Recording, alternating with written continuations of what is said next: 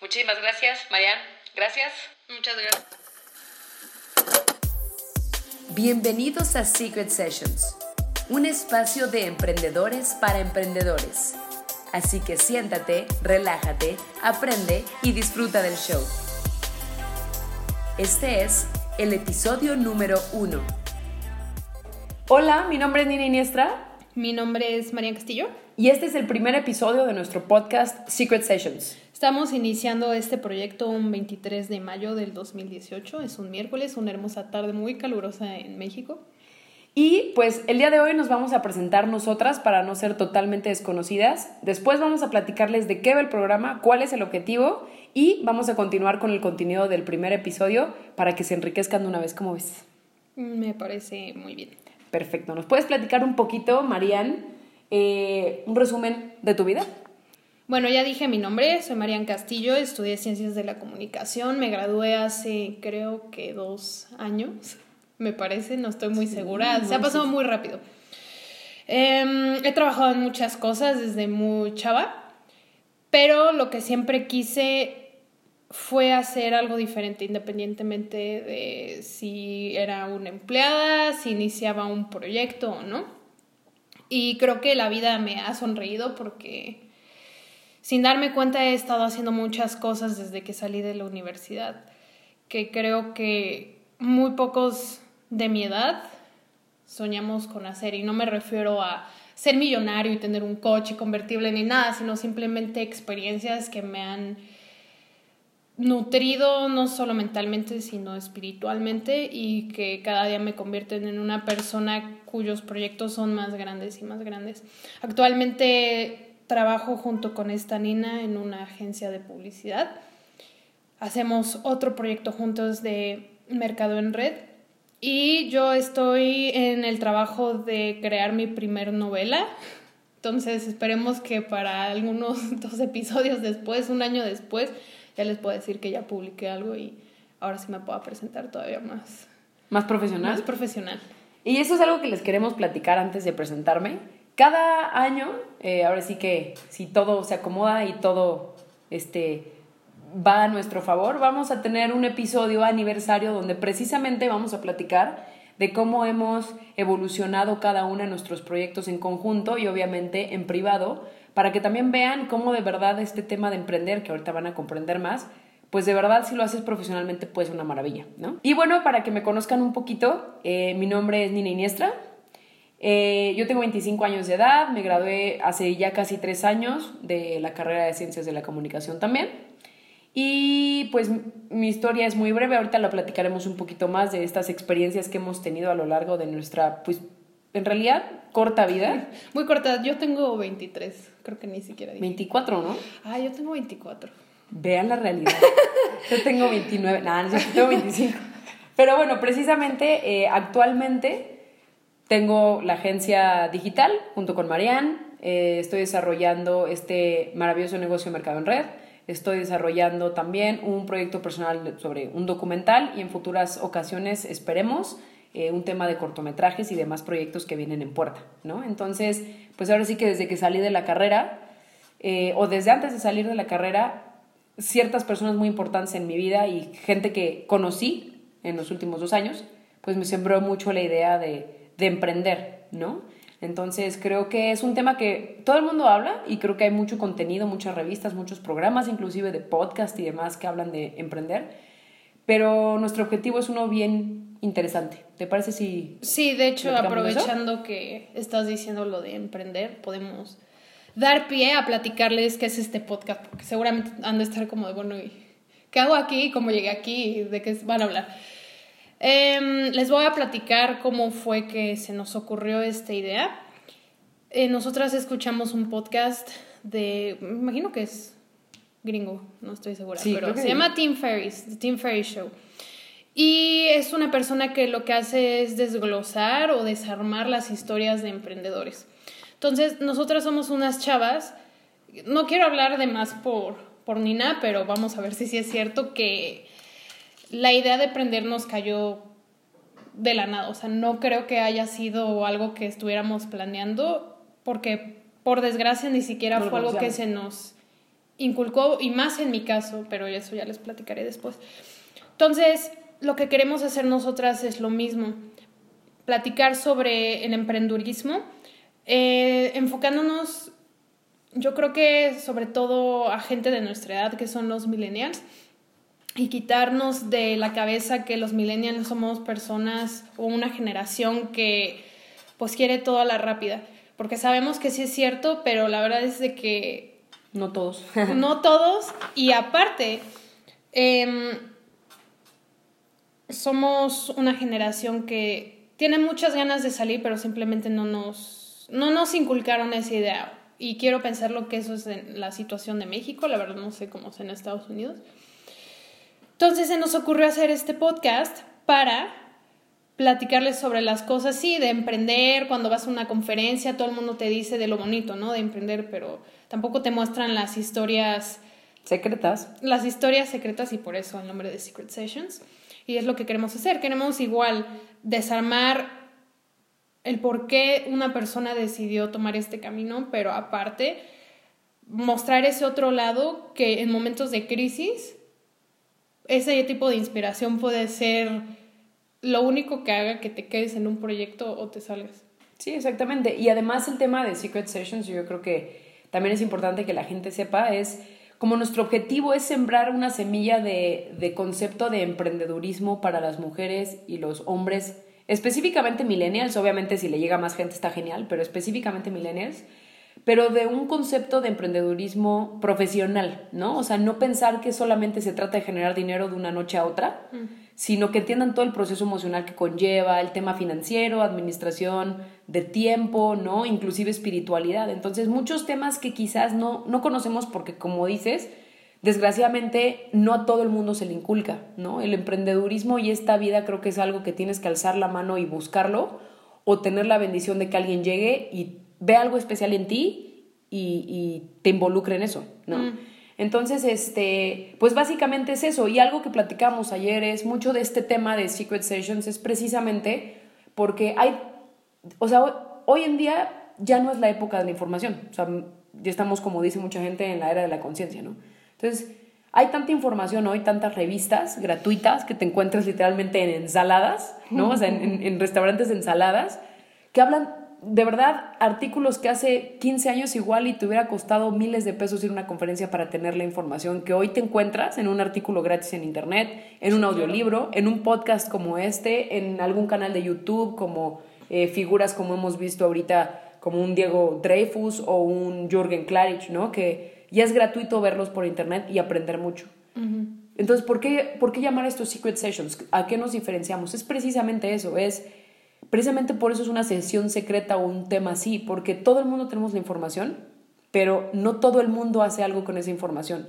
Por eso no toda la gente quizás tiene los resultados que desea, o no toda la gente es emprendedora, o no toda la gente tiene la salud que quiere. Sí, claro. ¿no? Como lo dice Raymond Samson.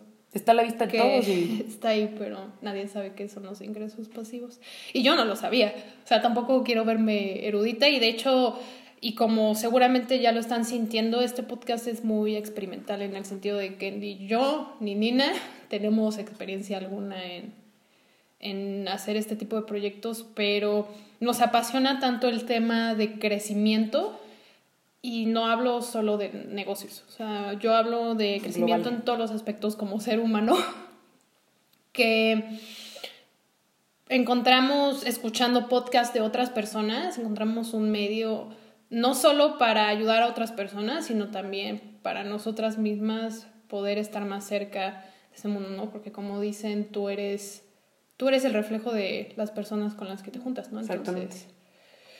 así es como nace este proyecto.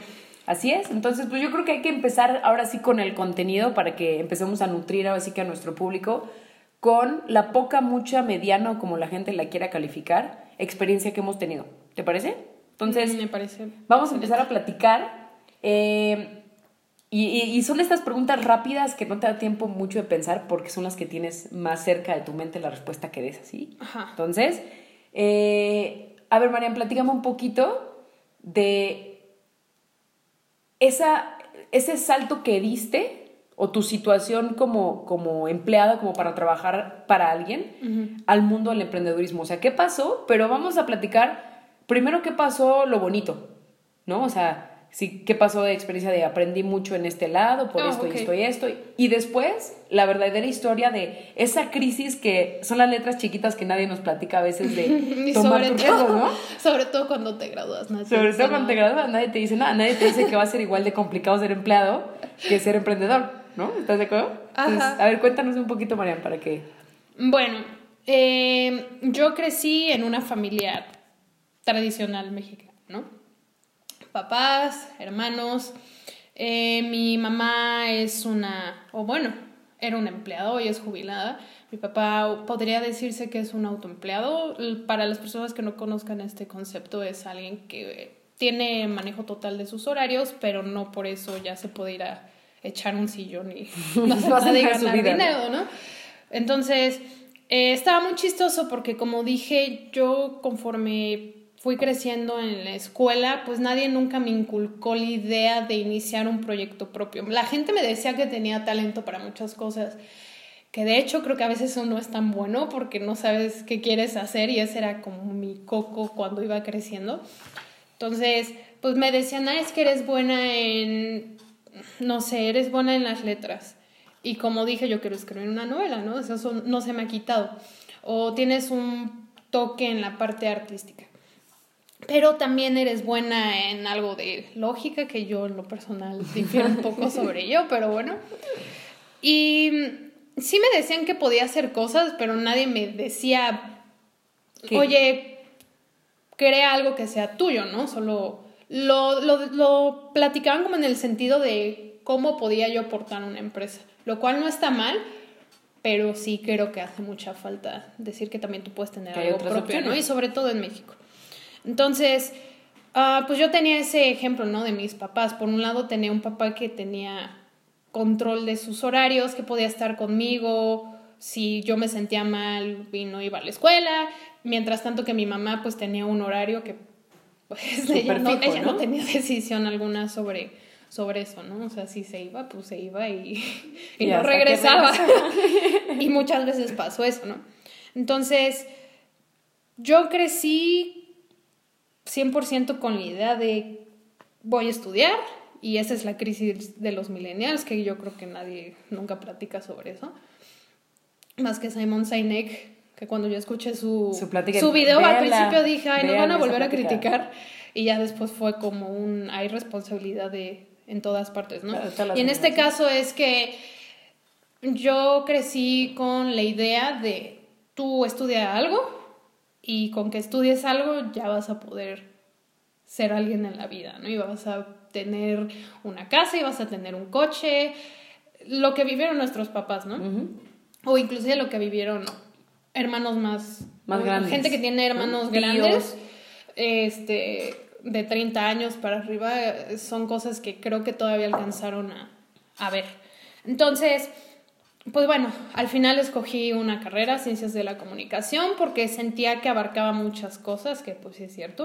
o sea, abarcaba desde hacer un guion, como editar, muchas cosas que a mí me gustaban. Siempre me ha encantado crear historias, entonces era lo que más se adecuaba a mis necesidades en ese momento. Entonces, estudié esa carrera y para empezar, creo que muy temprano de mis años universitarios, yo sentía que algo faltaba. Y no voy a adentrarme mucho al tema porque pues no es ni el lugar ni el momento, pero simplemente el plan de estudios como que no me llenaba, ¿no? O sea, pues sí está padre, pero como que no sentía retos. Era como estudia esto, apréndetelo y pues ya es todo lo que necesitas. Por suerte, eh, mi hermano mayor siempre me dijo que desde que, antes inclusive de entrar a la universidad, me dijo, encuentra un trabajo de lo que sea, aunque sea mesera, pero aprende pues que es la Lo que es vida, ganar ¿no? dinero, ¿no? ¿Eh? Lo que es ganar dinero con un esfuerzo tuyo y no Te de... entendí lo que es ser un jardinero. Yo, no, Sí, también, bueno, uno nunca sabe qué nunca hacer. jardinería, pero no más faltaba eso. Entonces, aparte yo era una chava que era muy, o sea, tenía mucha energía y no me gustaba quedarme quieta y siempre me llamó la atención generar mi propio dinero. Entonces, pues sí, mi primer trabajo fue de mesera y tuve como pequeñas lecciones de vida, de qué era tener un horario, etcétera, etcétera, ¿no? Pero creo que todo cambió, como, como va la canción, cuando me fui a Estados Unidos a cumplir un sueño muy, muy, muy grande que tuve desde chiquita, que era trabajar en Disney. Wow. Entonces, pues aparte de que creo que era de mis mayores sueños, y una vez que cumples un sueño, sí regresas como de ¿y ahora qué hago? Aparte de eso, pues vi un mundo totalmente diferente, ¿no? Vivir en Estados Unidos, que para mí era muy utópico, era como, wow, vivir en Estados Unidos, ya la armaste for life, ¿no? Y pues, pues te llevas... tiene sus letras chiquitas sí, también, sí, ¿no? sí, sí, o te, te llevas... eh, te llevas una, una imagen de una realidad distinta. Entonces estuve ahí, eso ya era casi a finales de mi, de mi carrera. Y cuando regresé, pues no solo regresé de ir al empleo que yo creo que es el mejor empleo, alguien que le gusta a Disney, ¿no? Claro. Que es el empleo de, de sueño, ¿no? Porque pues, estás en los parques, tienes todo, o sea, tanto trabajas como eres turista, podría decirse. Pero también pues de estar en un empleo que te exige mucho por pues por muy poco, porque no, no era, no trabajaba en corporativo, no era nadie importante, pero aún así son muy estrictos y por eso Disney es, Es Disney. lo que es, ¿no? Se fija en los detalles en todos lados, ¿no? Entonces, regreso a México y sí, como dije, ya había trabajado, pero nada, nada que ver, vivir sola, mantenerte sola y, o sea, fue todo un rollo totalmente diferente, ¿no? Entonces regreso, yo ya tenía que hacer mis prácticas profesionales para la universidad y pues fue un choque, ¿no? O sea, en ese momento no lo sentí tan fuerte, pero sí era como, qué curioso, ¿no? Yo viviendo en Estados Unidos con un empleo pues simple, como ya había dicho, pero ganaba más que, Un puesto importante en México. pues podría decirse que una gerencia, a lo mejor no en un corporativo, wow, pero... Pero pues no gerencia. sé, cuando iba a trabajar de verano en tiendas de ropa, pues mi sueldo era era injusto, o sea, yo sí decía, está cañón que hay gente que de verdad sí necesita este trabajo porque yo no lo necesitaba, yo solo quería generar experiencia, tener dinero y de hecho estaba ahorrando para pues irme a Disney. Entonces, yo decía, es que no puede ser que esto es lo que mucha gente necesita para, para vivir, ¿no? Entonces, pues regreso y tengo esos choques de realidades de, oye, pero allá no hacía realmente gran cosa y pues aquí realmente qué va a pasar, ¿no? Porque conforme van pasando los años en tu carrera, sí empiezas a pensar, oye, pues sí voy a vivir de esto, o sea, sí la voy a, sí la voy a armar. Claro, claro. Entonces, pues ya estando en las prácticas profesionales y yo con una mente un poco más activada, o sea, con más ganas de comerme el mundo, pues. ya. Em, pues yo muy contenta, ¿no? Al principio dije, wow, o sea, aquí ven mi trabajo muy importante, era una empresa que pues apenas estaba alzándose y pues di una buena impresión, ¿no? Porque siempre he sido de alguien que no le gusta hacer cosas a medias, entonces con esto que les digo, que mi mente estaba todavía como con la ardillita andando, pero con Red Bull en sus venas, pues todavía más, ¿no? O sea, yo quería causar una impresión enorme, ¿no? Dije, yo quiero salir de la carrera con un trabajo. Ok. Entonces, pues al final de cuentas se me cumplió, ¿no? En el sentido de que me ofrecieron un trabajo. Y esto no es una crítica a esa experiencia. eh, la verdad es de que doy muchas gracias a lo que ocurrió porque di un despertar, o más bien me, me dio un despertar la vida que creo que a muchos les llega cuando ya tienen 50 años. Sí, claro. O sea, cuando ya, no es que su vida ya se haya acabado, ¿no? Pero ya lleva gran han parte pasado del mucho camino. Exactamente, entonces, pues me pasó eso, ¿no? Vi el despertar de, wow, ¿y a qué me refiero? Pues yo ya había terminado la carrera, había hecho, si quieren llamarle, hasta cursos extracurriculares con diplomados y bla, bla, bla, todo, ¿no? O sea, yo hice todo para salir y que casi, casi me dijeran, ven y trabaja para nosotros, ¿no? Para Disney, pero ya en- Pero para crear una película. Entonces, em, que ese, ese es la mentira que nos venden a la gente o lo- le vendían a la gente de nuestra generación, ¿no? Tú haz todo en la universidad Y, Y, con eso. después con eso ya la armaste. Y pues eso era en la época de nuestros papás y abuelos. Ahorita, pues la verdad es que no es así. Claro. Entonces, pues me dijeron, sí, sí queremos que trabajes con nosotros. Y me ofrecieron un puesto, podría decirse que importante para una empresa que va iniciando. Porque lo ves a futuro y dices, ok, pues si me quedo aquí, después, pues va a estar de pelos, ¿no? Y la paga era la realidad que se vive en México. Y no voy a decir más sobre ello, pueden buscar artículos, Sí, pero sí, es sí. una realidad muy triste. Y mucha gente me criticó, ¿no? Cuando me salí, porque dijeron, oye, es que vas iniciando, va lo mismo, eres una millennial, Sí, tú ya que quieres todo ganar sea- mucho, ¿no? y yo les decía, es que no entienden, no es que sea millennial, es que no puede ser que yo viviendo en otro país ganando el sueldo mínimo, perdón, el salario mínimo, tenía más posibilidades de crecer Claro. que aquí en mi propio país con una carrera en un lugar en donde pues aparte sabía que los proyectos eran buenos, ¿no? O sea, que no era como que no estamos quebra- quebrando, y- pero aún así te queremos contratar. Entonces, no es crítica a nadie, pero me di cuenta que así eran las cosas, ¿no? Y dije, híjole, no, pues es que, ¿cuándo voy a crecer, no? Si este era un lugar en donde apreciaban mi trabajo y me daban muchas facilidades y aún así, pues ni para el enganche de un coche, ¿me entiendes? Sí, claro. Entonces, entré en una crisis, que es la crisis de la que nadie habla en la universidad. Todo el mundo, o sea, en la universidad te llevan gente que ya egresó y te dicen de, oh, sí, no, tú trabaja. Y, Sí, y, y que sí, sí es cierto, pero no te, como dices, no, no cuentan la parte que, que in- inclusive en, en los emprendedores no cuentan. La parte ¿no? Que oscura es- que aparte es la más importante. es el, es- pues sí, pero es diferente pues la parte oscura de un empleado, porque al final pues nunca va a ser tuya la empresa, a la parte Claro. oscura del emprendedor, que pues sí es una chinga, pero mínimo lo que estás trabajando va a ser tuyo. Claro. Entonces, pues mucha de mi generación eh, no supe nada de ellos. Eh, y ya cuando volví a reconectar con algunos, y yo creo que fue porque ya estás como asqueado, ¿no? De toda la universidad. Pero cuando ya volví a sentarme con algunos, les dije, oye, pues es que está de la fregada. Yo siento que fallé en la vida, ¿no? Eh, y eso era cuando ya, de hecho, había emprendido, pero pues te tatúan en la cabeza tanto de que tienes que hacer- salir con un, un empleo y etcétera, que pues cuando no tienes eso dices, ah, caray, ¿y ahora qué, no? Entonces me dijeron, no, es que pues todo el mundo se siente así, todo el mundo siente que pues como que algo, algo, Algo falta, falta. ¿no?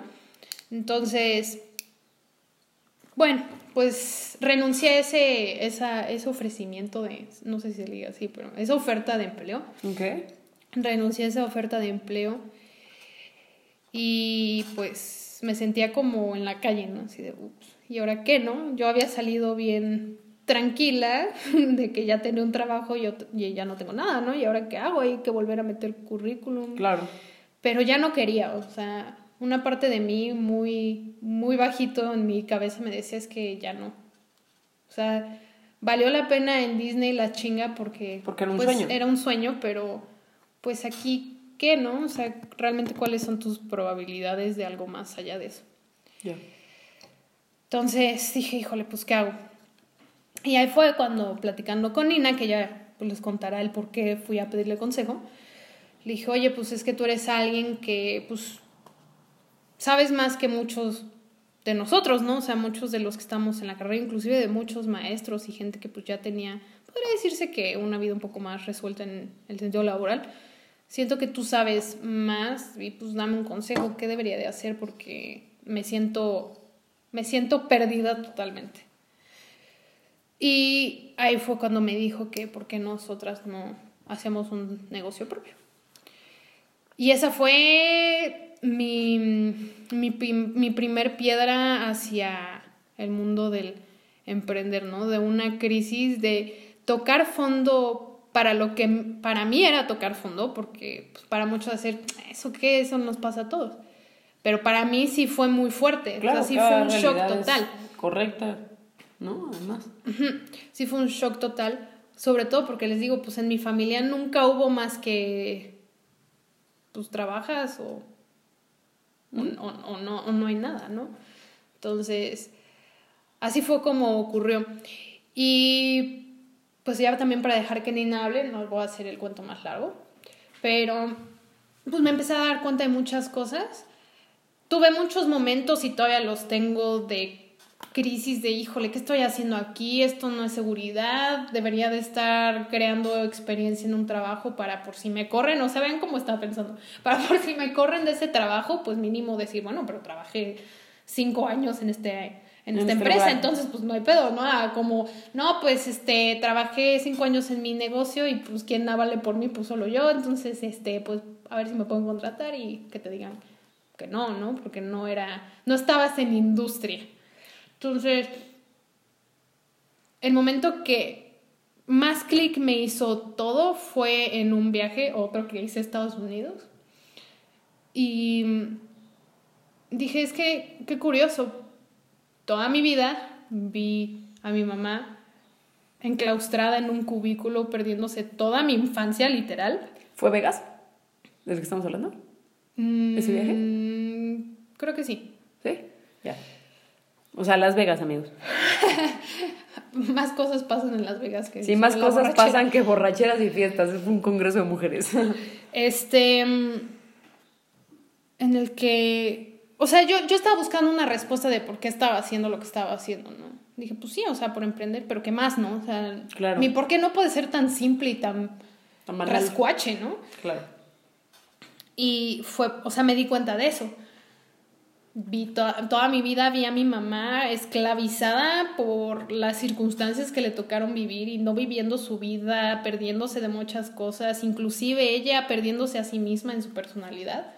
Y lo digo porque ahora que está jubilada, pues conozco a otra persona, ¿no? No es la misma con la que yo crecí, para nada. Entonces... Es libre. Es libre.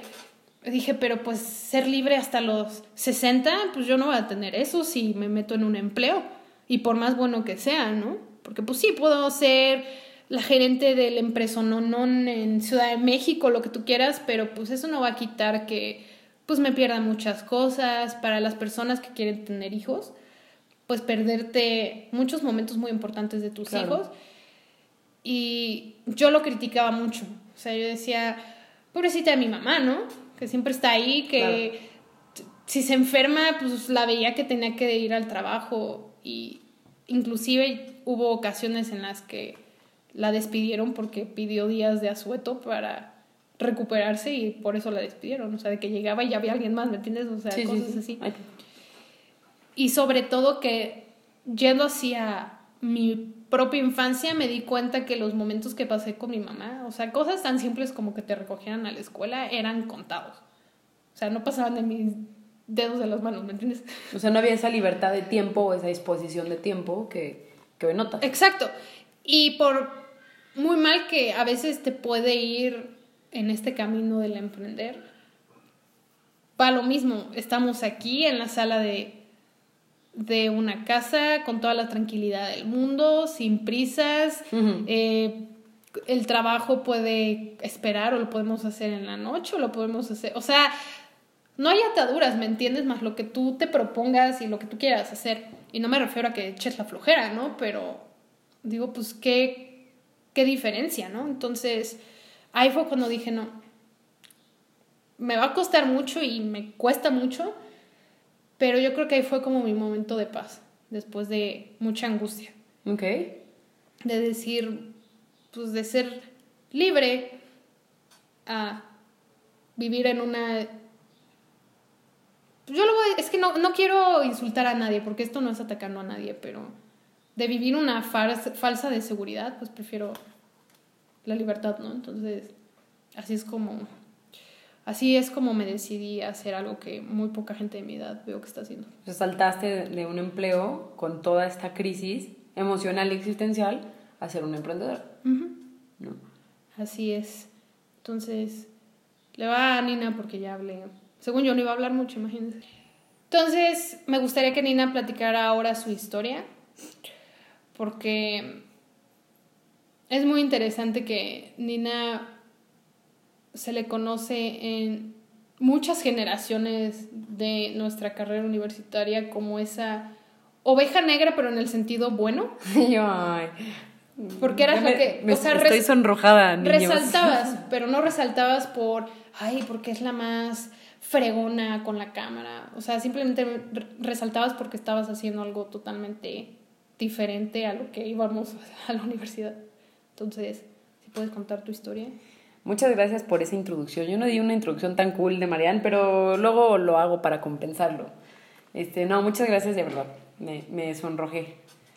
Eh, pues mi historia es, eh, bueno, mi historia dentro de este mundo de la libertad profesional, vamos a llamarla así, porque hay gente que se molesta con el término emprendedurismo, pero eso es parte de eh, las historias limitantes que también vamos a platicar de eso, ¿no? Eh, o sea, de los problemas que cada uno trae en la mente y las inseguridades que cada uno eh, tenemos, a veces nos molestan conceptos como emprender o como libertad financiera. O, y lo he notado con mucha gente de generaciones conocidas, de mi generación, de edad y de, obviamente, de estudios y demás, que chocan con estos conceptos, ¿no? Pero bueno, eh, pues literalmente comencé desde súper chiquita. Yo desde pequeña siempre he tenido el ejemplo de, de padres que se han dedicado a ser sus propios jefes, ¿no? Siempre se administraron muy bien, siempre utilizaron, siempre se administraron muy bien en tiempo, pues. Había de repente proyectos donde, pues aunque estábamos en la misma casa, había un estudio de fotografía porque también se dedican a, a, pues, comunicación, impresos, todo esto. Y había meses de verdad del año, que era un proyecto que era de seis meses la duración, o sea, la mitad del año, donde pues veíamos a mis papás para comer y ya. Aunque era la misma casa, no contabas con ellos todo el tiempo, o sea, si iba, había una emergencia obviamente, pero en realidad me refiero, no estaban en presencia porque eran pues entregados totalmente a este proyecto, que gracias a Dios y ese proyecto tuvimos mucha tranquilidad ciertos años, ¿no? Pero después de que ese proyecto se va, eh, vamos a decir que, y otras circunstancias pasan, esas circunstancias a qué voy, es que cuando el Internet llega, a mí sí me tocó ver una crisis cuando el Internet llegó en la carrera de mis papás, ¿no? Que eran personas que se distinguían por la calidad que tenían y porque no cualquiera hacía lo que ellos, y de cinco años, o sea, de, de, de un año a tres años, esa historia cambió, híjole, impresionante. Igual a ustedes les ha pasado lo mismo si eres un adulto que te pasó lo mismo, o si conoces familiares así, o eres millennial y no tienes ni idea que eso igual y pasó. Pues yo creo que ¿No? a todo el mundo, ¿no? Por eso hay una crisis. Por eso hay una crisis A en algunas, las- en algunas cosas. Sí, no, claro, en algunas. Que Entonces- también eso es el chiste. Es el chiste de esto, ¿no? Conocer cómo, o sea, ¿qué- a qué nos podemos dedicar también que no entra en crisis, que siempre va a ser la solución, cosas que tengan que ver con temas sociales, o sea, trato social. Pero bueno, eso ya es otro tema. Eh, entonces, bueno, yo sí vi esa crisis económica, emocional, estresante en casa de decir, híjole, una carrera, una vida de experiencia de uno a tres años, se perdió total y absolutamente el tener que ser un especialista en un tema. Entonces a mí me tocó ver cómo unos, eh, mi- bueno, mis papás que eran autoempleados, o sea, dependía, como dices, el ingreso de ellos, pero mínimo eran sus propios jefes. Ellos decidían cuándo descansar, cuándo no descansar, y cuando no descansaban era ni sus luces, ¿no? Como lo que te platicaba. Entonces, les cuento todo esto porque cuando vi esta crisis decía, no, pues es que no puede ser, o sea, ¿por qué, por qué a veces es tan bueno y por qué a veces es tan difícil? ¿No? Si no tienen jefe, si nadie los está corriendo, pues ni modo que tú mismo, ya si tú mismo te corres es que está adelante, ¿no? O sea, si tú mismo te despides de tus propias actividades es que pues ya no sabemos cuál sea la solución, ¿no? y, y ser nini no es la solución. Entonces, eh, pues me tocó ver esto y yo siempre tuve la educación de nunca trabajar para alguien. No porque fuera malo, sino el ejemplo que vi toda mi vida de amigos de mis papás, de mis propios padres, fueron o gente empresaria o gente que era sus propios jefes, ¿no? O sea, abogados que pues ellos mismos litigaban, pero ellos eran sus propios jefes, no tenían consultorios, contadores, no sé, diseñadoras, gente que tenía su mueblería, sus restaurantes, o sea, gente que dependía de ella todo el día, pero no le tenían que rendir cuentas a ningún jefe. ¿no? Y ese fue mi ejemplo. No que, obviamente no estaba cegada a que era la única opción, pero pues mi tendencia siempre fue más para ese lado, ¿no? Y al momento, en resumen de, o sea, empecé con actividades de trabajo, porque mi papá me contrataba desde chiquita a tomar fotos y nos poníamos unas fregas, no crean que era nada más irlo a acompañar y me pagaba y me llevaba al cine, no, o sea, era ayudarlo a cargar los cables, me enseñó muchas cosas de fotografía desde muy chiquita, o sea, conceptos que en la universidad me las sabía como si me supía los días de la semana y mucha gente se quedaba como, pues, ¿qué le pasa a esta? Pero pues llevaba desde los seis años súper consciente en presencia con mi papá en proyectos, ¿no? Y con mi mamá igual en diseño gráfico y demás. Entonces, pues bueno, ya empiezo con actividades de este estilo. En la preparatoria, uno de mis hermanos eh, en esa etapa, cuando yo estaba en prepa, estaba como locutor de radio. Eh, resulta que una de mis pasiones era el radio y de pronto, pues bueno, me empieza a invitar sin pago ni nada a hacer cápsulas a este programa que era a nivel estatal y era famoso el programa. Y empecé con esas experiencias, después tuve una experiencia también de, de, que me iban a abrir las puertas en trabajar en esta estación radiofónica, porque al jefe le gustaba mucho mi voz eh, y muchas cosas muy bonitas. Y pues la condición era, mira Nina, está padrísimo, solo que tienes 17 años, entonces híjole, pues hasta que no tengas 18 no te podemos contratar, pero lo que podemos hacer es, de aquí a que tengas 18, eh, ven, trabaja, ten tu programa, todo, ¿no? De radio, este, pues sin paga, ¿no? Y mucha gente diría lo mismo, ¿no? pues, ¿qué más quieres? Que te abran un programa de radio sin paga, lo hubieras aceptado, ¿no? O sea, porque tenemos muchas de esas historias limitantes de lo que te ofrezcan es bueno, vas, ¿no? Y algo en mí fue como, no, ¿por qué? O sea, pero ¿por qué sin paga, no? Pues mi tiempo, aunque yo no tenía mucho desarrollo personal en esa etapa, pues mi tiempo cuesta. Claro. Y está de pelos, pero pues yo también veo las ferias que se pone mi hermano hasta las madrugadas, iba a conciertos, conoce artistas, pero pues los domingos lo, ni lo vemos en convivios familiares. ¿Por qué? Porque está en una cabina de radio. Y hay gente que está para eso y hay gente que no. O hay gente que estamos para eso a nuestra manera, como en este caso, ¿no? Como ahorita que nos están escuchando, como en la comodidad de la sala, como decías. Entonces, pues me doy cuenta de esto, eh, me dio mucho nervio, como que quería crecer, pero no tanto y me abren la oportunidad de hacer una cobertura de un concierto en donde me tocó entrevistar a muchos artistas. Pues yo era muy chiquita y no, no, no, tenía miedo a nada, no me podían correr porque no estaba contratada, ¿no? Nada más era como ir a tener una experiencia. Y ahí me di cuenta de muchas de las cosas que me apasionaban, eh, que tenía facilidades para muchas cosas y, y me la empecé a creer. Durante la carrera, los primeros yo creo que dos años, yo tenía mucho en la mente subidita de tono que era un talento y todo esto, y eso yo creo que nos pasa a muchos, y yo creo que muchos se gradúan con, o, o, no estudian, ni siquiera gente que estudie, mucha gente, su ego y su arrogancia no la deja crecer, y a mí me pasó eso. Yo, en mi, mi actitud al principio en la carrera, antes de adentrarme al desarrollo personal, era muy arrogante, o sea, yo ya conozco de foto, ya conozco de diseño y ya conozco de radio.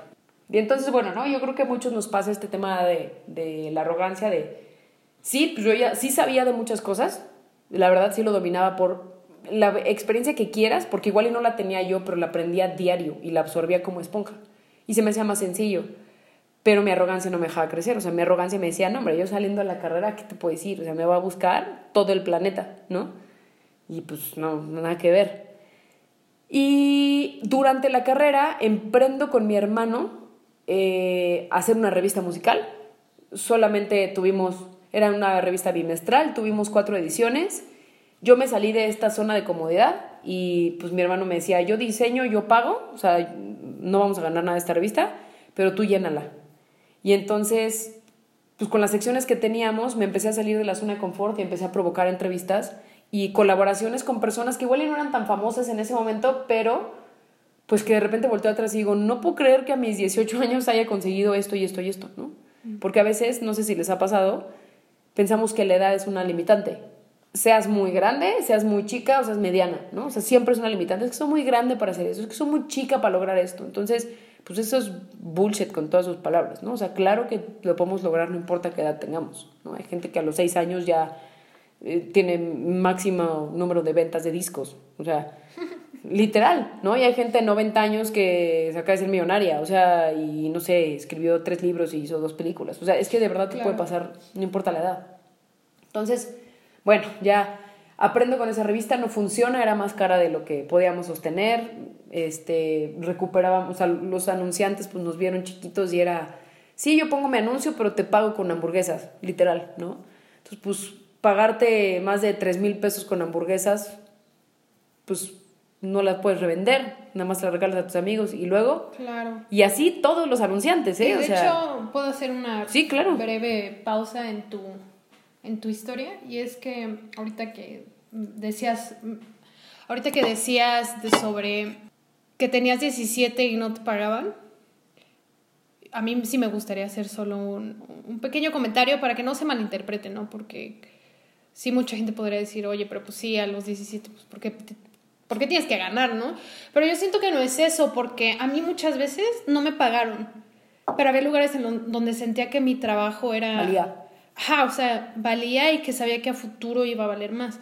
El problema yo creo no solo a la gente de nuestra edad, me refiero a todos. a todo el mínimo, bueno, es que quién, quién sabe, ¿no? ¿no?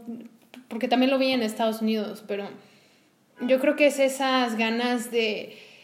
Cualquier negocio próspero es un negocio en donde haces que la gente sienta que vale algo, ¿no? Entonces, por ejemplo, en, en este lugar en donde rechacé la, la oferta de, de empleo no, no era por, no solo era el hecho de que me pagaran poco, es que yo sabía que ellos sabían que valía más lo que estaba haciendo. Y no era porque yo quisiera, quiero ganar los millones de pesos.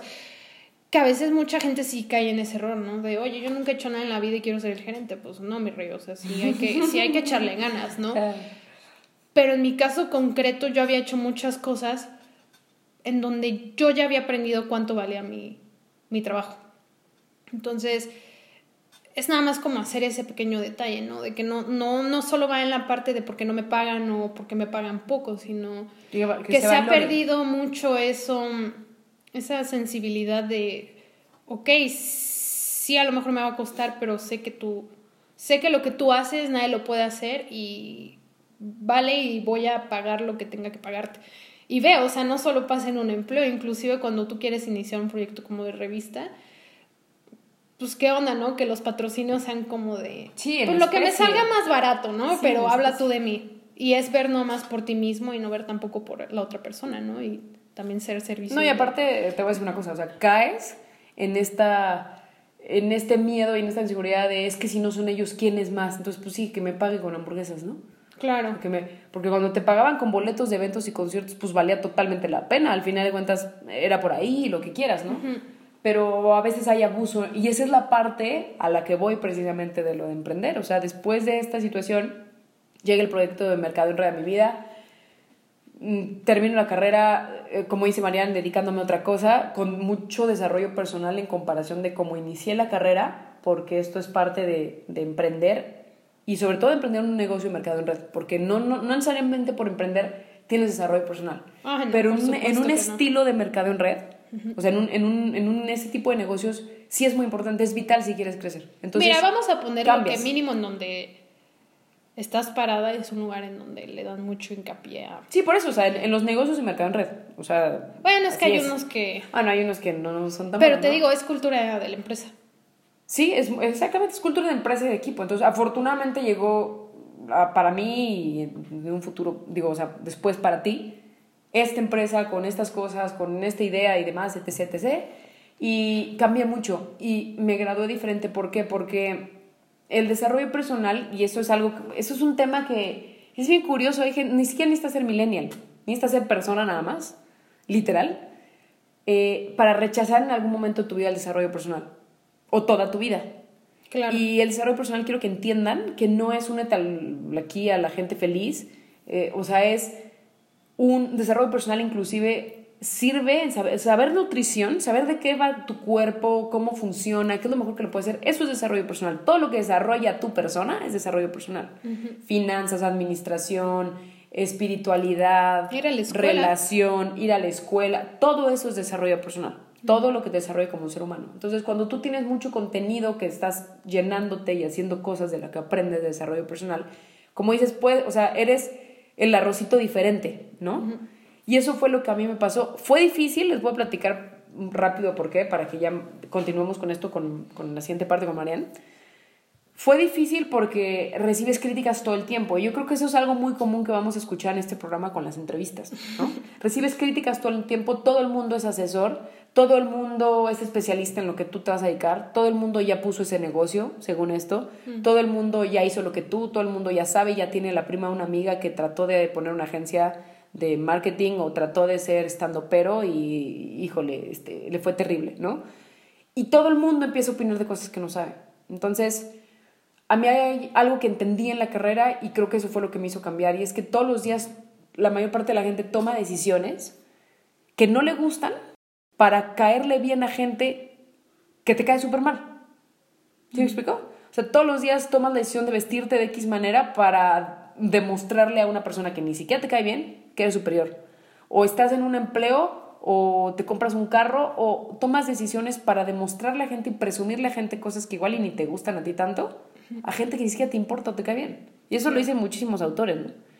Y cuando me cayó el 20 de eso dije, no manches, pues yo por qué tengo que solamente dedicarme a esto. Entonces, en ese momento emprendí con eso, después con asesores de mi, de mi carrera, gente que quiero muchísimo, la coordinadora y, y pues su, su, pareja, su esposo, eh, me alentaron a hacer un proyecto documental que empezó a funcionar súper bien, de hecho continúa y demás, ya está por terminar este año. Esperemos que el siguiente eh, capítulo, más bien el siguiente año, nuestro primer aniversario de, de Secret Sessions, pues podamos decir, ah, este ya está en Netflix, ¿no? este, y yo sé que sí. Y bueno, el punto es que tuve la oportunidad desde el inicio de meterme a un mundo de emprender, saliendo de, de la carrera, poco tiempo después pasa esta crisis en Marianne y yo me vi reflejada en Marianne cuando pasó lo de la revista, por eso me hizo tanto clic, porque a mí me frustraba, o sea, me frustraba decir, pues ya tengo compañeros que tienen igual y empleos o pues no me siento, o sea, no sé, no sé, no sé ni qué quiero hacer, ni nada, o sea, tuve una crisis como emocional de, pues, ¿cuál es mi por qué? ¿Qué quiero hacer? ¿Sí me quiero dedicar a esto? Y la revista era como una fuga para mí, y el hecho de que no fuera valorada, porque era súper buena revista, además, la gente le gustaba mucho, o sea, dejó de pasar y, y, la gente hasta, la, hasta el año pasado todavía nos escribían al Facebook, inbox personal, así de, ¿cuándo va a volver a salir? Y estamos hablando que eso pasó hace seis años, ¿no? O sea, ya lleva, lleva seis años sin publicarse esa cosa. Entonces, bueno, esa cosa. Esa, esa revista. Entonces es un proyecto pues que ya se estancó, seguramente ya se quedó ahí, ya, ya fue su momento, hizo lo que tenía que hacer. Pero me hizo mucho clic tu crisis, porque me estoy hablando de una crisis y no es para echarle de cabeza, porque seguramente a ti te ha pasado, y si no te ha pasado, te va a pasar. Si ya En tienes algo. un negocio, te va a pasar en algo, en algún aspecto de tu vida de verla llorar, o sea, de verdad de, de, ir a visitar a su casa para platicar y salir con otras amigas y de repente estaba tirada en su cama, de verdad llorando, o sea, de una hora de estar sentada viéndola llorar porque no sabía ni qué decirle. Miren, ¿no? les voy a poner un ejemplo a los que han leído Harry Potter. es, y creo que le, le pasa también a Hermione, que se da cuenta que lo que le han dicho que tiene que hacer para ser la mejor maga no solo va por sus habilidades o por su intelecto, sino va más allá, o sea, es tener una misión más allá de tu de lo que está enfrente de ti, ¿no? Que en este caso pues es sacrificarse por sus amigos, Claro. romper las reglas y demás, ¿no? Y o sea, de verdad que así fue como me, me- me pasó, ¿no? Voy a lo mismo, o sea, toda mi vida voy a poner más o menos primaria porque en primaria sí fue un poquito más rebelde. Pero ya cuando me dijeron, oye, pues ya ponle pilas porque si no, pues a dónde vas a ir a entrar a la universidad. Va lo mismo, o sea, Claro. ponía mi identidad en que tenía que tener una carrera para que con la carrera pudiera cumplir las cosas que yo quería hacer, ¿no? Entonces, pues fue como de, ok, pues voy a tener que poner, este, le- voy a tener que echarle más ganas, mis calificaciones, yo tenía una beca y, híjole, para la gente que cree que porque le, o sea, porque le echas ganas por tu beca es nomás por ser un todo de verdad no saben de qué hablan y qué es el estrés de tener encima de ti la mitad de un sueldo de tus papás, porque así Claro, yo lo veía, ¿no? O sea, como de, bueno, deja tú si me va bien y, eh, y escojo una buena universidad y demás, ¿no? Aparte son mis papás que pues no pueden, ¿no? O sea, no lo pueden pagar, entonces, Claro. pues eran muchas presiones y ese momento en que ese mundo se te rompe es como, híjole, ¿y ahora qué hago, no? Porque puse toda mi identidad en eso y eso fue lo que me pasó. Entonces, pues sí, esto, o sea, sí, sí fueron Sí, o momentos sea- muy oscuros en mi vida, pero que doy gracias porque hay gente que conozco que tienen sus momentos oscuros, pero no, veo que salgan. Entonces... Porque lo sabe, o sea, también eso es algo importante, ¿no? La, gente lo, lo, sabemos, pero no, no, lo hacemos real. O sea, lo sabemos cuando nos lo dicen. Hay gente que no lo sabe porque nadie se lo hace saber y en su mente está oculta, ¿no? Claro.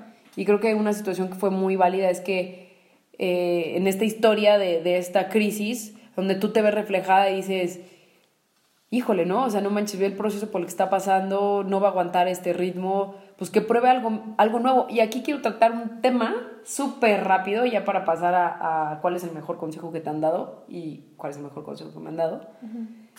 Em, el tema de la seguridad que decías, yo quiero que tengan algo súper claro y lo, lo he aprendido con experiencias, ya lo había pensado, pero nunca lo había estructurado hasta que lo leí en un libro, que les recomiendo muchísimo se llama El Código del Dinero de Raymond Samson, que ese nombre ya salió dos veces en este podcast. Es un, un gran mentor, tiene grandes libros, grandes seminarios. Y en este libro él habla el tema de la seguridad y lo mencionaste hace, hace, hace ratito, ¿no? Mencionaste hace ratito el, pues prefiero una, una seguridad o una libertad, o sea, vamos a cambiar el nombre, seguridad por libertad, prefiero una libertad propia de algo mío a una seguridad falsa, ¿no? Y retomando eso, o sea, refiriéndote al empleo o a depender de que alguien te pague y que después diga, ¿sabes qué? Tu contrato ya se venció o no se venció, pero lo terminamos como a mí me pasó con una empresa muy grande de, de, de deportes, ¿no? Que yo colaboré con ellos, me contrataron aunque yo no quería un contrato y después de enamorarme tres años, de estar ahí súper feliz una vez a la semana escribiendo, de repente, pues, como corte de personal, este, una, una termination notice, como le llaman, que es prácticamente una... hacerte renunciar, ¿no? Y dices, oye, pero pues les cuesta muy barato, no una vez a la semana, y de repente te dicen, ah, sí, pero ya, aunque yo acaba de firmar otra vez contrato de renovación anual hace tres meses, ¿no? Y así están las cosas. Entonces, ¿por qué les digo todo esto? Porque quiero que entiendan una cosa, ser empleado o empleada y ser emprendedora o emprendedor, para agarrar todos los géneros, ¿no? Y que no haya de, ah, solo mujeres. Este, es igual de inseguro. Es exactamente igual de inseguro estar en un empleo que tener tus propios, no solo uno, sino tus propios o tu propio negocio. O sea, la gente tiene que entender eso. ¿Por qué es igual de inseguro? Porque tampoco sabes si tu negocio va a funcionar, no sabes qué retos vais a tener, no sabes si de repente algo, algo hagas muy mal y seas pésimo contrato al cliente, literal, y pierdas todo, ¿no? Pero también el empleo es más inseguro, literalmente, ¿no? O sea, yo la noticia que quiero que sepan es que las dos son inseguros. En ninguno de los dos, de hecho, no existe la seguridad, en nada. Sí, claro. Ni en la, ni en la alimentación, pues, no existe la seguridad. O sea, es un concepto que hemos inventado como para, como para guiarnos en eso en diferentes temas. Pero siendo realistas, nada es seguro en esta vida, absoluto, ni bañarte, pues. Entonces, pero no se dejen de bañar, ¿no? Y, y, no sé si estés de acuerdo conmigo, o sea, las dos cosas son inseguras, solamente que en una hay un tema que lo mencionaste y lo has hablado mucho, con esta historia súper bonita de Tuma, que es libertad. En uno hay libertad y en el otro libertad no existe, ¿no? Y, y, y eso es lo que, lo que nos gustaría sembrarle a la gente con este podcast. Yo creo que se vuelvan unos emprendedores, unas emprendedoras profesionales, lo dijimos desde el inicio, y cómo volverte, pues conociendo todo lo que incluye las letras ocultas, que es inseguro, que para que sea cada vez menos inseguro, tienes que tú volverte mejor, tienes que tú saber más de finanzas, tú saber más de desarrollo personal, tú saber más de relaciones humanas, tú saber más del amor, de la espiritualidad, del medio ambiente, ¿no? O sea, tú saber más de, de la sociedad, ni siquiera de política, o sea, tú saber más, ser mejor tú para que cada vez sea menos inseguro tu emprendedurismo, ¿no? Porque desgraciadamente en el empleo, pues el ritmo es, sea, el ritmo es ese, es una bendición, sí, ¿no? Yo, yo les recomiendo a todos que si pueden tener algún día un empleo, pues que lo tengan, pero ojalá que sea temporal, ojalá que sea temporal y el resto de su vida lo dediquen a emprender, porque créanme que es igual de inseguro, solamente que de repente, como dicen algunas personas, ¿no?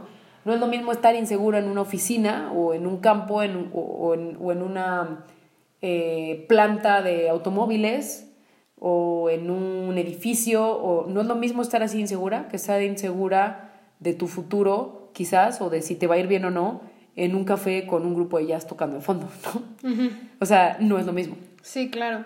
Y nada más, ojo, y ya lo, ya lo dije muchas veces, pero voy a volverlo a decir porque también hemos tenido esa experiencia de que la gente te, te reta y cree que es un ataque hacia lo que hacen de sus vidas, ¿no? De, oye, pero pues soy empleado y, pero ¿por qué lo satanizas? Y no es que lo satanice, de hecho, perdón, si eres un... He visto gente que está empleada y es feliz, pero tú lo puedes, o sea, tú puedes discernir, creo que así se le dice. Discernir. Discernir. Tú puedes discernir de quién realmente es un empleado feliz, a quién de verdad está ahí nada más. Igual como y, emprendedor. Y su, vida, eh, claro, y su vida es una rutina, ¿no? Y si vas a ser un empleado, entonces que seas ese empleado del mes, ¿me entiendes? O sea, el empleado que es feliz, que le gusta estar sirviendo en donde está sirviendo y, y que no sea nada más pues, porque me lo dijeron y pues porque así fue como me lo trazó la vida, que ese era mi camino, ¿no? O sea, eh, yo lo daba por sentado nada más porque eso era lo que me habían platicado. Claro. Siempre. Y porque yo no sabía que existía otra cosa. Pero creo que todo el mundo se merece saber Que hay más formas. que hay más cosas. Y que es alcanzable para todos, ¿no? Porque, perdón que no sé si quieras añadir algo No, más. no, no, no. Eh, he escuchado últimamente de varias personas, ¿no? Eh, y, y si tú eres de las que piensa esto o de las, de las personas que piensan esto, ojalá, ojalá este programa sirva por lo menos para que cambies esta idea, ¿no? Y es, eh, es que el emprender no es para todos, ¿no? O sea, no cualquiera puede ser emprendedor. Y ahí yo difiero totalmente. ¿Por qué? Porque... ¿Por qué, ¿Por qué el emprender no es para todos? O sea, Y es el para un- sí. Y el empleo sí. ¿Y sabes por qué? Porque toda tu vida educativa, llámese formación de con quien vivas, porque igual y no vives con tus papás, vives con otras personas, en otros lugares, yo no sé tu contexto, pero porque toda tu educación, formal, informal, contexto, gente, familiares, te ha enseñado que el empleo es para todos. Claro. Pero, ¿qué pasaría si en unos años esa educación empieza a cambiar y desde chiquitito tú te formas, por ejemplo, con, o sea, tienes hijos y tus hijos se forman con unos padres emprendedores, de verdad emprendedores, que vamos a hablar después de, o sea, no este programa, pero después explicar qué es ser un emprendedor, qué es ser un dueño de negocios, qué es ser un autoempleado, ¿no? Todo eso. Pero, ¿qué pasaría si la mayor parte de las familias empieza ya a tener hijos que se formen con familiares emprendedores, con escuelas, con educación de emprendedurismo? Te apuesto que entonces ahí sí el emprendedurismo casualmente sería para todos, ¿no? O inclusive las situaciones laborales serían diferentes, Claro. porque ya exigirías más cosas. También eso es un, un, un detalle súper súper importante, ¿no? Eh, y como nota igual, como post-it, lo voy a poner, que también falta ese... Y yo sé que da miedo, ¿no? Pero también falta ese exigir o ponerte... Dar, darte tu lugar Ok. de, ok, está bien, quieres tu empleo, pero te están ofreciendo menos, pues dilo, ¿no? O sea, di, yo merezco más. Porque también eh, ha- se ha dado esta como... Esa falta de empatía de Sí. empleadores, porque tampoco nadie les dice nada y creen que tienen el poder completo sobre sus empleados, ¿no? Cuando si la gente también dijera lo que siente, creo que las cosas serían muy diferentes. Claro, y esto se daría, claro. uno, si hubiera desarrollo personal desde, desde chicos, como en otros países, y, y, y que la gente supiera que también tiene otras opciones que solo enclaustrarse sea- en una caja. Exactamente, o sea que tienes muchas y enseñarte esas, esas, esas opciones, ¿no? Entonces yo creo que sí, o sea, eh, quitarnos de la nube de que, de que pues, el empleo solamente es seguro, de que ser emprendedor es más seguro, no, es igual de inseguro los dos, en uno tienes libertad, en el otro no tanta, ¿no? Este, eh, eh, los precios que pagas en una, emocional, física, inclusive económicamente, igual y de repente pueden ser más altos y más caros que en un empleo, pero créeme que la vida que empiezas a construir en uno en, que en el otro empieza a ser increíble. O sea, de verdad empieza increíble. Y a mí me encanta agarrar eh, el ejemplo de, tu mamá y de mucha gente que hoy goza de sus jubilaciones y dicen, hay de dos, hay gente que dice, no sé ni qué hacer ya en mi día, no tengo nada que hacer y eso también no está bien. O sea, el punto es seguir construyendo, no importa que seas multimillonaria, que sigas construyendo y ayudando gente y todos los días tengas un motivo por el cual levantarte. Y, y la otra gente que aprende a acoplarse a tener el tiempo libre y emprende a disfrutar que se puede vivir de vacaciones en cuanto a manejo de horarios, pero seguir trabajando, porque en, em, en el emprendedurismo, en, en, la libertad profesional, o sea, en que tú seas tu propia jefa, que tengas un negocio, que tú estés o no estés, ya te, te genere mucho dinero o te genere dinero, que, esos conceptos los veremos después, creo que es bien importante, y no sé si estés de acuerdo conmigo, Marian, que conoces o más bien te das cuenta de que tienes ritmos de repente muchísimo más difíciles que los que a veces un empleado pueda tener, aunque es momentáneo, ¿no? Quizás los primeros cuatro o cinco años de los negocios o el negocio que estés haciendo requiera de horarios súper peculiares. No sé si a ti alguna vez te ha pasado de, es que tú nunca puedes, amiga. No supuestamente eres tu propia jefa y tú nunca puedes. Igual a ti te ha pasado, si nos estás escuchando y a ti te ha pasado, mándanos un, un DM a, a, Instagram. Entonces, eh, hay mucha gente que no sé si estés de acuerdo, que no ve eso y es como, ¿no que eras libre? ¿No que eres tu propia jefa y que eres una emprendedora o que eres un empresario? ¿Por qué nunca puedes? ¿Por qué no llegaste a la fiesta? Nunca contestas el teléfono. Este, ¿Por qué no escribes en los grupos? ¿No? ¿Te ha pasado eso o solo a mí? Sí, sí, sí, sí. Entonces, ¿por qué digo esto? Porque hay precios a pagar que quizás en un empleo no. Porque en un empleo tú sales a las 6 de la tarde o a las 7 si bien te va y tienes toda la tarde y te puedes ir de fiesta y demás y estás presente con tus amigos que están en el mismo ritmo que tú. Pero cuando tú eres una emprendedora o tienes tu propio negocio, de repente igual y cuando esa persona salió casualmente, tú tienes que entregar un proyecto o crear un proyecto o tienes una presentación de algo o tuviste que resolver algo con un socio o no sé, y de repente acabaste a las 2 de la mañana. Y entonces la gente dice, mmm, hasta las 2 de la mañana y no llegó a la fiesta, ¿no? Que era libre. Pues sí, pero lo que no sabes es que al día siguiente tienes 24 horas totalmente libres e independientes. ¿Sí me explico? Uh -huh. Entonces, creo que para terminar este, este primer bloque y ya casi terminar con nuestro primer programa, es, eh, bueno, todavía faltan dos preguntas, ¿no? Pero, ¿qué es igual de inseguro las dos cosas? En uno hay libertad, en uno hay formación y hay precios a pagar y por eso puede ser más difícil a veces que solamente eh, un camino que nos trazan, ¿no? No, no porque el empleo sea difícil, seguramente hay empleos dificilísimos, dificilísimos y los aplaudo y los bendigo, pero a lo que voy es, quizás estás en una estructura y te da miedo salirte de esa estructura y empezar a manejar tus horarios, empezar a manejar tus finanzas. Esa es la cuestión, ¿no? o sea, al final de cuentas se resume en que tengas el poder de decidir qué quieres hacer. Exacto. Voy a lo mismo. Si lo que tú quieres hacer es ser empleado, pues qué padre, ¿no? Se necesita de todo en la vida, ¿no? Sí, o sea, por no supuesto. puede haber una pirámide en donde los de, o sea, si me entiendes, las Sí, bases sí, no existan. Sí. sí, claro. Pero lo que pasa es que no te inculcan eso, o sea, nadie te lo dice. O sea, y no está mal pensar que haya clases para niños de menos de 10 años en donde les expliquen cómo crear algo para ellos, ¿me entiendes? Claro. Y va, Claro. va a haber gente que dice, ay, pero ¿qué le van a entender? Pero pues la verdad es de que ¿No sabes? yo sí tenía como esos instintos de negociación desde muy chica. Que decía, ay, qué padre, ¿no? Que los tenga, pero pues va lo mismo, nadie me guió con ellos, o sea, era como, ah, qué bueno. Igual que y fueron inclusive un poquito aplastados, ¿no? Inclusive podría decirse que, pues creo que, creo que sí. Podría ser, digo, no sé. Igual en tu Entonces, caso no, pero en el caso Pues de hay muchas historias de emprendedores en donde sí les aplastaron sus, sus este, pequeñas iniciativas de, de creación de un negocio. Uf, abundan. proyectos, ¿no? Y que desgraciadamente se quedaron con ese cuento y no siguieron, ¿no? Entonces, eh, es eso, nada más. Pues que, que, que la gente sepa que hay, hay más, ¿no? Y que a partir de eso realmente ya tengan el poder de decidir qué quieren hacer con su vida. Ok. Pero bueno, vamos a pasar a, a la siguiente. La pregunta. siguiente es súper breve y creo que va a ser difícil porque todos hemos recibido consejos, pero, pero ¿cuál es el mejor consejo que te viene a la mente ahorita que has escuchado? Que, que lo has llegado a aplicar, que lo retomas, o sea, de verdad te impactó mucho. Mm, Pues es una.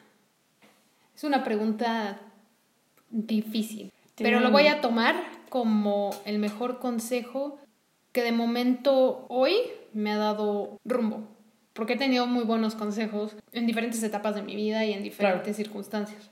Entonces, así como escoger uno nada más me es muy Complicado. me es muy complicado, la verdad. Pero voy a dar dos. El primero es un consejo que me dio mi coach financiera. Una coach que vamos a tener en este programa. La enseñanza que me dio fue que las decisiones que toman las decisiones que toma cualquier persona en cualquier momento de su vida fue la mejor decisión que pudo tomar en ese momento considerando el contexto, el ambiente, el humor. tenía que... ser así. Exactamente, ¿no? Wow. ¿Y por qué me impactó mucho? Porque justo estaba trabajando con ella el hecho de que soy una persona que, no, que le cuesta vivir el presente. Se está flagelando por decisiones que tomó en el pasado y cómo van a repercutir en el futuro. Entonces, sí me ayudó mucho como de, ok, en ese momento, si no usé ese dinero, estuvo bien. O si usé ese dinero, estuvo bien. O si me metí en una deuda, está bien, porque hoy soy diferente gracias a esa circunstancia, ¿no? Entonces, ese es uno, ¿no? Que no, no es como decir el destino ni nada, pero la verdad es que sí las cosas pasan por algo y en ese momento te cuesta mucho entenderlo, pero, pero ya una vez que ves el lado positivo de algo que te ocurrió y lo ves como una enseñanza, es cuando creces. Y el otro fue uno que Nina y su hermano me dieron, que fue... Gracias. Fue mm, que en la vida no tienes por qué decidir solo una cosa. Y esto viene de cuestiones de mi propia historia, de mi propio propia infancia, pues, traumas, como, como le dices, las... Historias limitantes. Las historias limitantes. Que tu coach en su momento, cuando, cuando venga, eh, la queridísima Alba, que nos haga el favor de estar aquí, platicará más de eso. Pues mientras no sea una sesión de mi vida en el podcast, está bien. Ah, ¿no sabías? Pero, pues sí, o sea, nunca fui una persona ni que era pobre ni que era rica. Soy clase, clase media con cosas muy bonitas y otras con carencias. Pero yo creo por lo mismo me sentía muy limitada, o sea, siempre sentía que era una u otra. Dígase, ¿es ir a Disney o no ir a Disney? Ya. Cuando podía ser ir a Disney y regresar y ser una chingona, ¿me Sí. O hacer este negocio o hacer este otro negocio, o hacer este proyecto o hacer este otro proyecto. Mucho se va en la parte de dinero, ¿no? Pero no sabes cómo eso puede permear en muchas otras áreas de tu vida. Entonces, justo por eso es que hoy estoy haciendo este proyecto del podcast. Porque dije, ok, pues lo puedo hacer, pues no, no pasa más que tenga que administrar mi tiempo y hacer las otras cosas que tengo, ¿no? Mi novela, la agencia, etc. ¿Tu canal de, de contenido en internet? ¿De videos? Va lo mismo que les decía, es el chiste de saber que tienes el poder de decidir y que no tienes por qué limitarte. Inclusive si quieres ser un emprendedor y ser empleado al mismo tiempo lo puedes, puedes hacer, ¿no? Pero es el chiste de que sepas que tienes el poder en tus manos de hacer lo que tú quieras, ¿no? Obviamente mientras pues no afectes a nadie, ¿no? Sí, claro. Si no, ahí sí, pues la verdad es que, que sea legal. Que no me tomen de que yo les diga el consejo de eso, ¿no? Esos son los, los consejos o enseñanzas que más me han impactado en el último año. Ok, wow. Pues sí, sí es una pregunta difícil. Yo o sea, curioso porque también tendría una lista muy grande. También voy a decir dos. Uno, el primer, el mejor consejo que he escuchado fue ese, el preguntar siempre cuál es el mejor consejo que has escuchado. Y lo aprendí de un autor que se llama John C. Maxwell, que es un autor de liderazgo, que él decía que la mejor pregunta que puedes hacerle a la gente, y es la pregunta que siempre va a ser clave en todas las entrevistas que tengas tú, que tenga yo, que hagamos aquí, que que dentro de todas las preguntas que hagas, y se lo recomiendo mucho a ustedes porque te puede cambiar la vida por las lecciones, de, las respuestas de la gente es, ¿cuál es el mejor consejo que te que te han dado? Y este es el mejor, de los mejores consejos que he recibido. Siempre preguntar eso porque en ese consejo hay años de experiencia. Si me explico? O sea, aunque, aunque te lo esté diciendo una amiga que sea más chica que tú, que quizás no tenga tanta experiencia de un tema, quizás el consejo que le dio su abuelo sea un consejo impresionante para ti en ese momento y, y, tú te nutriste muchísimo del consejo de otra persona, ¿sí me explico? Y entonces te vas nutriendo cada vez más.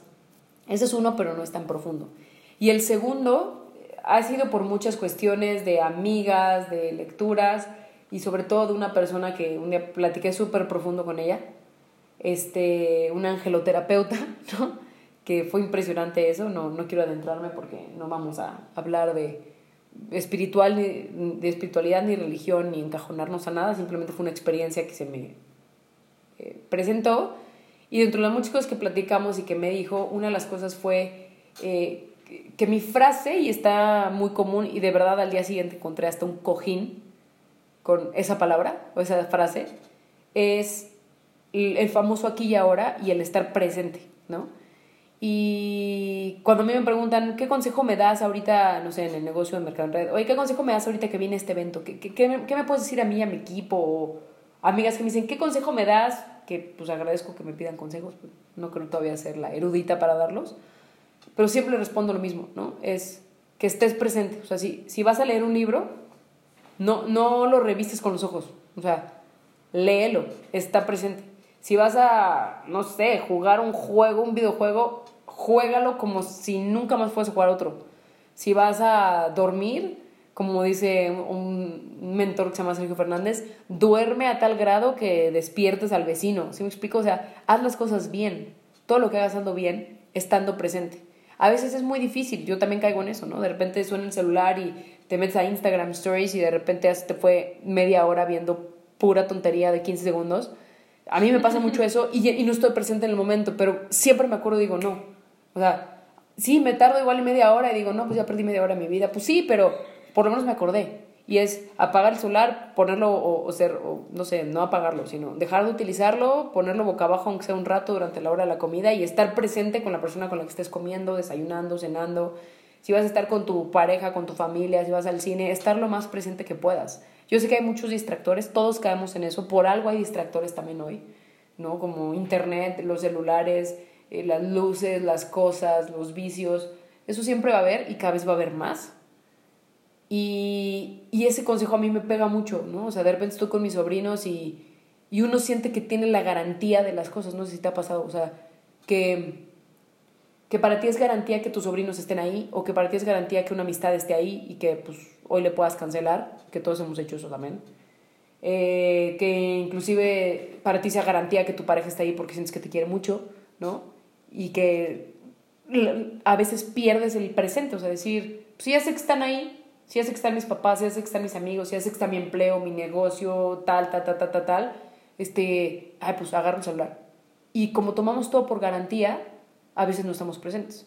O sea, a mí ese consejo me pegó muchísimo el famoso aquí y ahora y el estar presente porque es un absorbe todo de lo que puedas. O sea, si estás haciendo este podcast, neta, trata de sentir todas las emociones que puedas en un momento. O sea, si estás tomando un café como yo me lo estoy tomando ahorita, bueno, ahorita no, porque no se escucharía, Este, disfruta el sabor del café, disfruta que tienes la oportunidad de estar en una casa, en un mediodía de la semana, con tu mejor amiga, grabando en la comodidad de la casa, en tranquilidad, platicando temas súper cool, ¿no?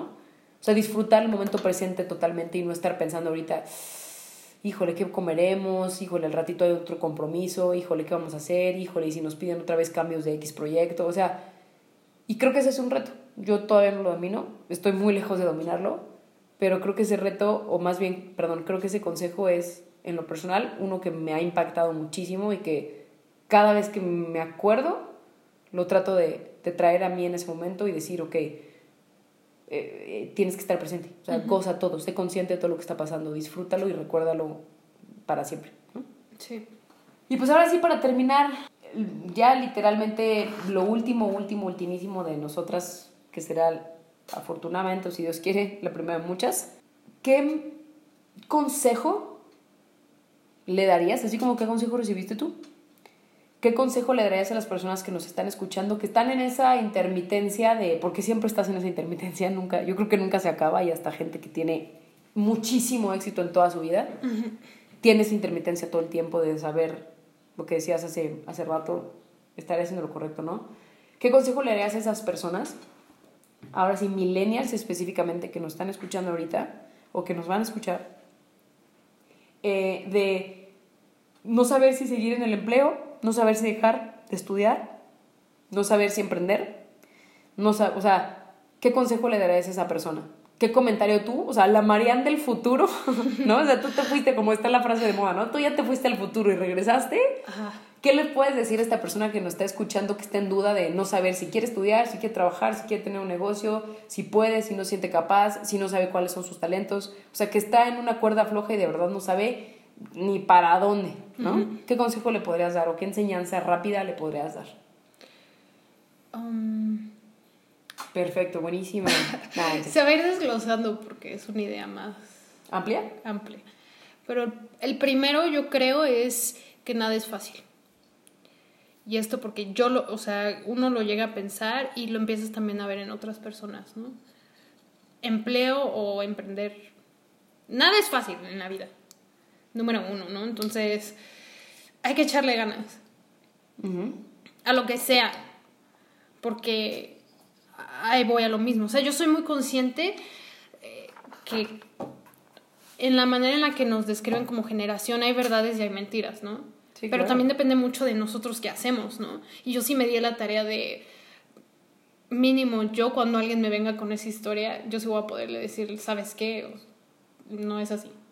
Porque si fuera así, yo sería como lo que tú estás describiendo y ni al caso. Entonces, Wow. cuando la gente dice que somos flojos, todo el mundo tiene potencial de ser flojos, ¿no? Número es uno. más fácil ser flojo. Pero yo creo que es por esa misma decepción que nos ha dado la vida a nuestra generación. A veces por eso tendemos a como ya no echarle ganas, ¿no? Nos sentimos que ya no hay, ya no hay por qué luchar, ¿no? Entonces, pues nada es fácil y tienes, que- o sea, sea lo que hagas, tienes que ser disciplinado y ser lo mejor en eso. Lo mismo, si lo que tú quieres ser es un panadero, pues entonces Sea el mejor. sé, exacto, ¿no? Que casi casi después hagan reality shows de tu panadería, no sé, ¿no? Pero que no sea como de, híjole, pues no, es que está muy lejos de mí, pues qué flojera hacerlo, ¿no? Entonces, pues no, o sea, hazlo y hazlo con ganas. Y si quieres, o sea, nadie va a hacer nada por ti. Vas a tener gente que te va a ayudar, pero al final de cuentas la decisión final de Sí. si tú quieres ir por tus sueños o no van a ser, van a- va a estar en tus manos. Y si esos sueños es, ¿sabes qué? Mamá y papá, y yo no estoy para nada diciendo que ese es el camino. En mi caso, yo sí fui de, sea lo que sea que vaya a hacer, yo voy a terminar la carrera que tengo que terminar y ya de ahí lo que hago, ¿no? Porque se lo debía a mis papás y era mi manera de agradecerles todo lo que han hecho en mi vida porque yo sabía que para ellos significaba mucho. Pero si eres alguien que dice, ¿sabes qué? Yo sé que la universidad no es para mí, ok, entonces no estés ahí 3.000 años en la universidad para que al final, incluso en tu trabajo, vayas a ser infeliz, ¿no? Si tú ya sabes lo que quieres hacer y estás seguro 100% en tu alma, pues haz eso que tú quieres hacer, ¿no? Simplemente si toma decisiones inteligentes. O sea, si ya estás a un semestre de acabar la carrera, pues ya no la dejes, ¿no? Termínala. Pero bueno, esa es como mi manera de pensarlo, ¿no? Sí, wow. Este, pues es eso, ¿no? O sea, yo creo que ni siquiera es solo para los millennials, es para todo el mundo. Si tienes sueños, ve por ellos, pero los sueños no van a venir hacia ti, tienes que trabajar, tienes que ser disciplinado. Y cuando sepas que alguien está hablando mal de ti, no solo lo, o sea, no contradigas con palabras, con- contradice con, Acción. con hechos, Con ¿no? hechos. Que eso es lo eso- es a lo que me refiero, ¿no? O sea, a mí me choca, me purga estar en una reunión familiar y que empiecen a hablar de millennials como si yo no fuera uno, ¿no? Sí, como, no si yo como fuera, si fuera señora de Sí. 90 años, ¿no? y que digan cosas que, que ni al caso, ¿no? Pero claro, si eres uno que sí está cumpliendo todo lo que están describiendo y te molesta, pues entonces haz un cambio de eso, ¿no? O sea, Claro. no seas el que el que mm, está diciendo, "No, es que mis papás este eh, son un asco porque quieren que haga todo lo que ellos me dicen, pero pues también eres alguien que con el dinero de tus papás te pones de peda todo el tiempo, pues Sí, claro. pues no, no. oye, pues mínimo entonces tú gánate ese dinero y pues tú vete de peda, ¿no? O sea, cosas como bien sencillitas, pero el chiste es que sepas que tienes el poder tú de cambiar tu historia. Wow. Pero que cambiar tu historia no es un cuento de hadas, ¿no? O sea que todo lo bueno en esta vida va a No, no es costar. abrir Word y cambiarle el final, ¿no? Sí, exacto. Y ni así. Lo digo porque yo escribo y tampoco está fácil. Entonces, pues nada más es eso, o sea, que lo que hagas sepas que está en tu poder y que va a costar, pero si cuesta es porque va a valer la pena. No, hombre, te aventaste ya como cinco o seis frases y Sí, ¿verdad? una. Súper buena. Qué bueno que se va a quedar grabado porque te autoapuntes y en un futuro escribas un libro sobre eso. Pero me encantó y de lo todo así rescato tu, tu cierre de broche de oro de no contradigas con palabras, hazlo con acciones y con resultados. Te Pues no es felicito. una palabra mía, hasta viene en la Biblia, ¿no? Pues sí, pero escuchada aquí de mi compañera se escucha más impresionante. Este, wow, pues súper bien. Em, ¿Tú cuál es tu, tu consejo? me- es bien curioso porque yo hago preguntas que cuando sé que las tengo que responder al, al minuto siguiente, no Ya he no pensado sabes. en la respuesta. Como cuando tienes que hablar en inglés y se te olvida. Ajá, exactamente. No, no, eso sí no me ha pasado. No, pero- a mí sí, de veces.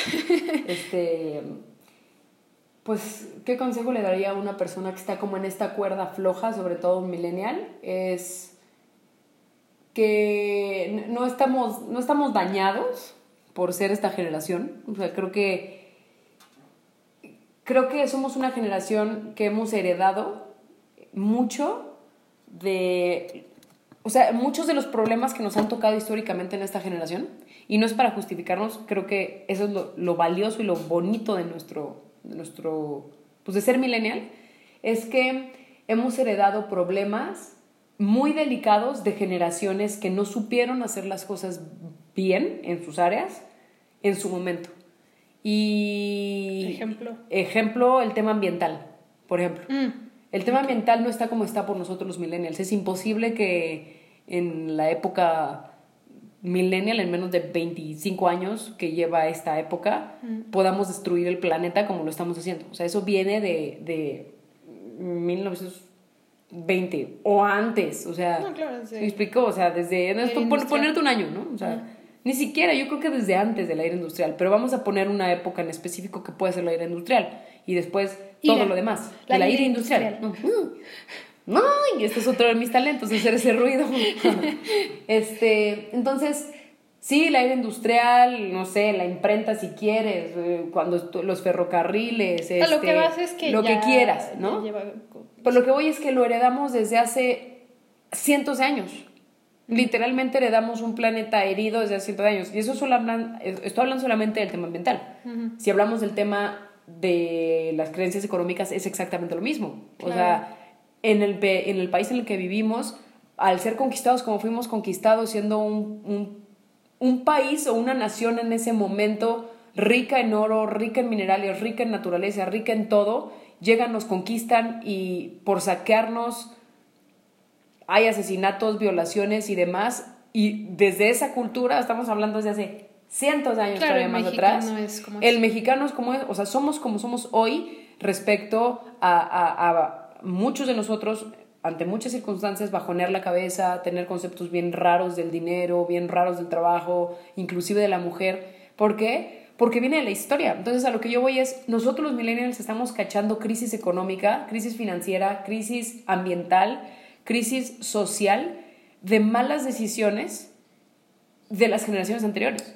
Entonces, yo creo Sí, esperan que hagamos maravillas con lo y, que y es a lo que voy.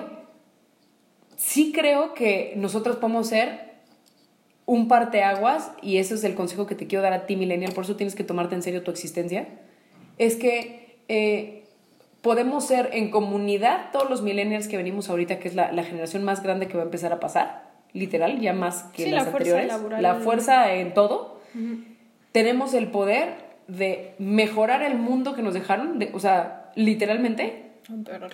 o empeorarlo. Entonces, y la siguiente generación va a tener el trabajo de continuar esa mejoría o continuar ese empe- empeoramiento, ¿no?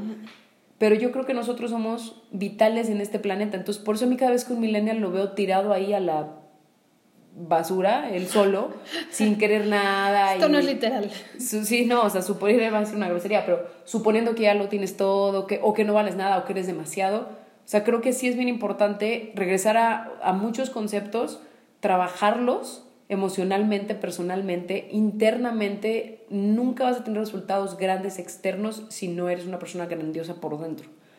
Porque mucha gente me ha dicho, ah, entonces como tal político es un asqueroso, racista, ta, ta, ta, y es presidente de X país, ¿no? Llámenle el país que quieran.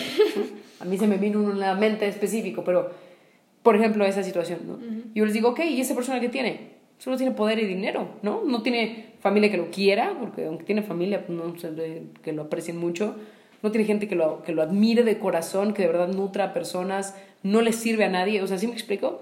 Entonces, tú puedes ser un todo completo, pero necesitas ser internamente así. Entonces, mi consejo es, tómate en serio tu papel millennial, de que es súper importante las cosas que decidas hoy en todas las áreas de tu vida, en nutrición, en ambiente, en... Y creo que por eso se llama la época de la conciencia, porque ya hay la información, como empezamos el programa, como Secret Sessions, ¿no? Ya está la información, te cuesta cero pesos, felicidades, te cuesta un consejo, te cuesta una llamada, lo que antes te costaba cientos de miles de pesos tener, o lo tienes gratis. Ya está la información, que falta conciencia y acción. Y creo que nosotros somos una generación ya tan grande que cada vez sigue creciendo más antes de que llegue la generación Z, creo que se llama. Ni de... Los niños que nacen con iPads y Ya iWatch. Este, la los niños que salen con Samsung y iPhone desde que los, los paren ahí en el hospital, les traen los dos smartphones en su manos. cuenta en. Están abriendo tu cuenta en Face, tomándose una selfie desde, desde bebés.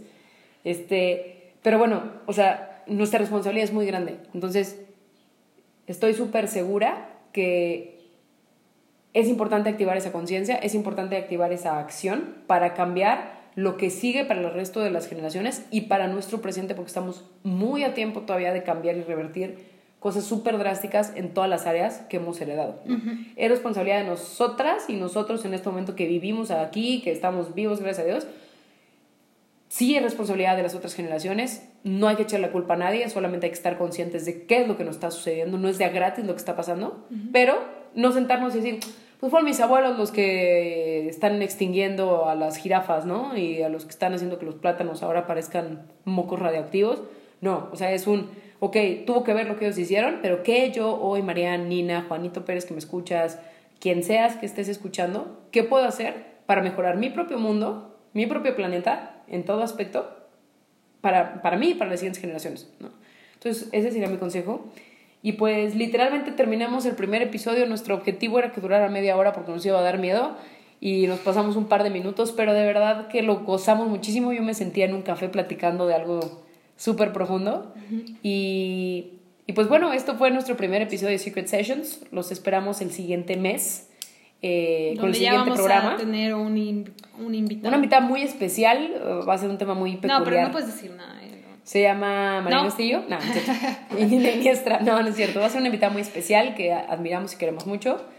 Y pues vamos a empezar con todo este, este nuevo proyecto para servirle a la gente, para cambiar muchas vidas y pues para cambiarla en la de nosotras. Yo creo Sí, que también. claro.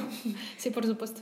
Y pues eso fue todo. Muchísimas gracias. ¿Algo que quieras añadir, Marian? No, nada, estoy muy contenta de iniciar este, este proyecto que solo se había pos- pospuesto Sí, pues pues. Por el nombre, no sabemos cómo llamarlo, pero ya llegó, ya está aquí Y tarán. y, y estamos muy contentas. Y pues muchísimas gracias, que tengan un bendecido día, una bendecida semana y existencia. Muchísimas gracias, Marian. Gracias y chao, chao. Muchas gracias.